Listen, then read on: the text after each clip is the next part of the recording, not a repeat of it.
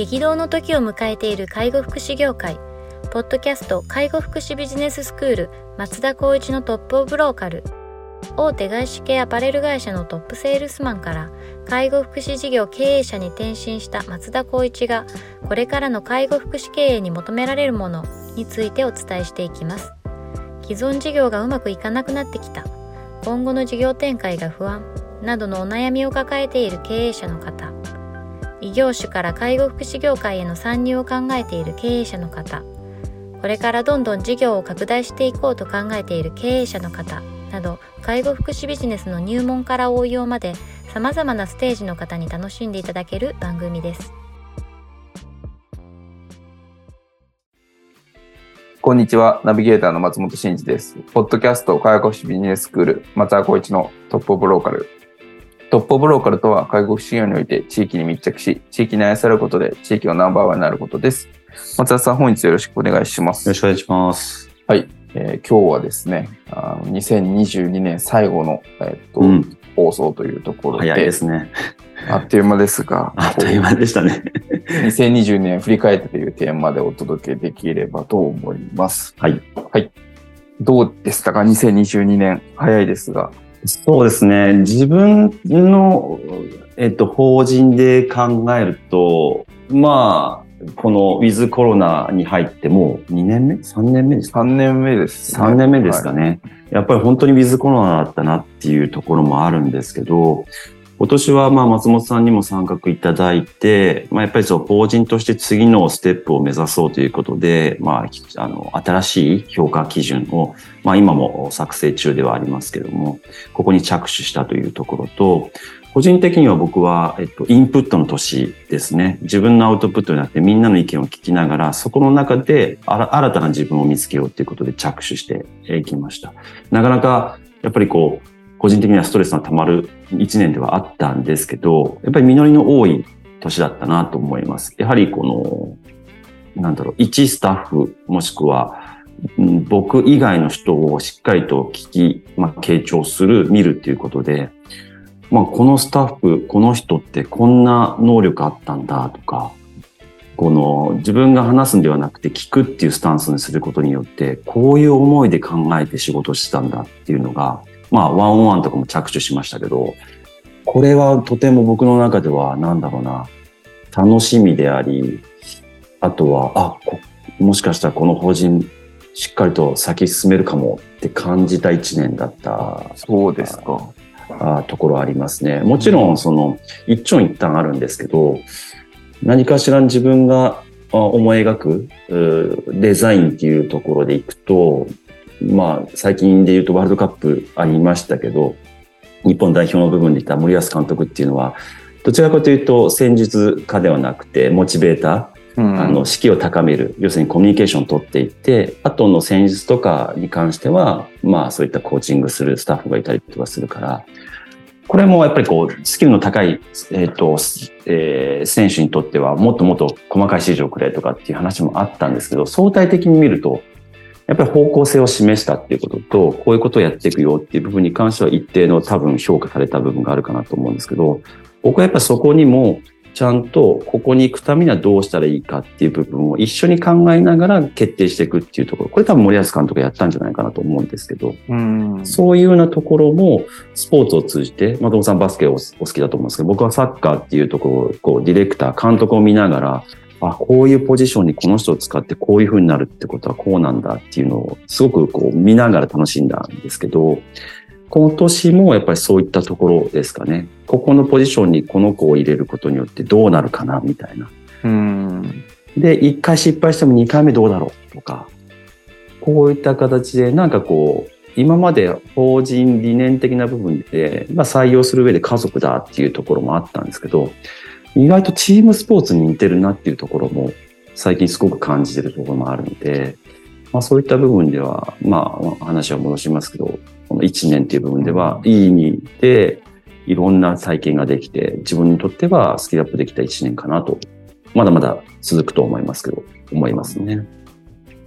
先ほどあの、家族だっていうところからチームスポーツっていうふうにちょっとこう、捉え方が、まあまあ、あの、か家族的な要素がゼロになってるわけでは当然ないと思うんですけど、なんかこう、その辺の気づきみたいなのってどういうところから感じられたんですか？やっぱりこれ、あの、僕も自分で話しながら何かモヤモヤするなと思ってたところがあって、家族っていうと、いわゆる何かあったとしても守るよとか、何かあったとしてもサポートするよっていうのがあるじゃないですか。うん。一方で、例えば雇用主であって雇用者ってなった時に、まあ僕外資系にいたっていうのもあって、松本さんもまあそういったあの環境にいたとは思うんですけど、やっぱ仕事ができるできないっていうところの、まあできないっていうのに形を、まあ1回目そういったできないっていうふうに評価された。で、2回も、まあ例えばチャンスをあげる、一緒に考えてやる。それでもできないっていうところに、歩み寄るかっていうところ、ってなると、チームスポーツって、まあ一回監督としてこの選手を試してみた。で、その人も僕は頑張りますって言ってやってみた。うん一回目やってみてちょっとチャンス逃しちゃった。じゃあ二回目やるって言って、やっぱ次に控えてる選手がいるわけなんですよね。うん。で、その選手を使わないと、例えば日本代表で言ったら、チームでいう目的っていうのは勝ちなので、うん。勝ちを得るために、もしくは法人で言ったら利益を上げるとか、今のこのメンバーが全体的に、やっぱりその収益を還元できるような環境にしなきゃいけないっていうのは監督だとするんだったら、社長だとするんだったら、まあそれって、やっぱりある程度、ガイドラインを引くけど、一旦の、まあいわゆるデッドラインは決めないといけないなってなると、家族は永遠に愛だと思うんですけど、そこはちょっと違うかなっていうのを、今回のその、えっと、ワールドカップを見ていて、とても、あ、そういうことだって僕の中で腑に落ちたっていうか、いうところですね。その辺がチームスポーツかな、みたいな感じですね。確かに家族っていうと、まあ基本無償の愛じゃないですけど、うん。なんかこう、信頼関係のベースがやっぱり血縁だったりとかうん。すると、なんかこう、なんて言うんでしょう。なんか、一番こう、なんて言うんだろうな、なんかこう、何があってもこう揺るがないみたいなところってうんまあベースあるんでしょうけど、やっぱ仕事ってやっぱちょっと質が違いますよね。違いますね。やっぱやや求められる役割とそれに対するパフォーマンスみたいなところがやっぱあって、それを前提としたなんか信頼関係な気がするから、そうですね。はい。たただただ社員だから、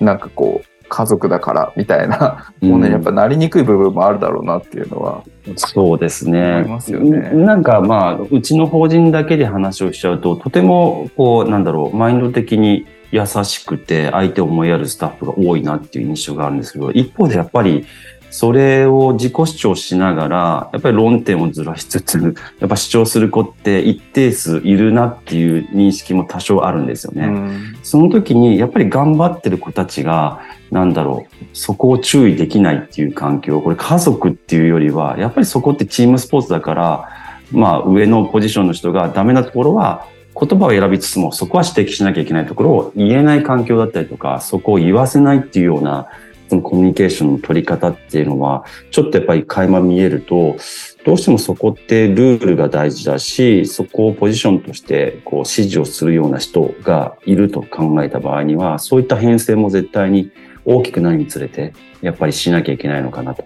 いうところは、まあ、適材適所の部分で考えなきゃいけないなっていうのも課題として考え、あの、感じましたね。なるほどですね。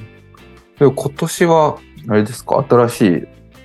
事業所も出展されてって感じですもんね。そうですね。4月、これもトライアルでやりましたけど、1施設の2サービスということで、障害児の児童発達支援放課後等デイサービス、まあ、主に発達障害のお子さんたちと、えー隣に就労支援 B 型というところで、まあ、一気通貫できるような、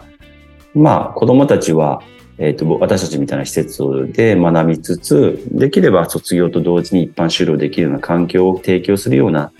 場所でありるんですけど、やはりなかなかそこで一般就労できない子たちも中にはいらっしゃるので、うんうん。そこを私たちは一気通貫、トータルライフケアサポートという観点で、ご家族もしくは利用している子どもたち、利用者の安心安全もしくは不安を解消するためのお施設として、えー就労支援 B 型、コーンチョコレート以外の部分にはうんうんうん 2, 2箇所目ですかね、を立ち上げて、そこに今着手していって、まあ、また年始でもお話ししようかなと思ってはいるんですけど、やっぱりこう、そこのサービスを追求することによって必要なエリアに、えっ、と、私たちはサービスを提供していこうというふうで、来年度からはまた方向性も新たに進めていきたいなというふうに思ってますね。なるほど。じゃあ今年はこうインプットしながら、そういう新しい種も仕込みつつっていうようなそう感じだったってことですね。ですよね。もう今は絶賛もう待ち望んでいる新新たな評価制度も含め、あの、そう種をこう今年はすごく植え付けたと思うので、うん開花させれるようにやっぱり僕自身も頑張りたいなと思いますね。なるほど、なるほど。いや、でも、こう、いつも年末になると、あっという間だったな、みたいな、本当ですね。しますよね。てか、あっという間ですし、あんまりね、覚えてないですね。もうめちゃくちゃ走ってきた気がして。わかります、それ。あれ？まだ8月ぐらいな感じだけど、みたいそうなんですよ。で、この、まあ、今12月になったとして、な。はい。12月のスケジュールパッて見たら真っ赤っかなんですよね。はいはいはい。こんなにまだ予定あるのと思って、なるほど。ちょっとびっくりするなって思いながら、まあありがたいですけどね。そうですね。また、ちょっと、来年も走り抜ける年になるとは思うんですが、はい。こうやって一回立ち止まって、こう、振り返って棚乗りするっていうのもきっと、そうですね。まあ皆さんあっての自分だと思っているので、また皆さんにはいろいろとご指導いただきながら頑張っていきたいかなと思いますね。はい。では、あの、2022年も、あの、聞いていただいてありがとうございました。また来年も、はい。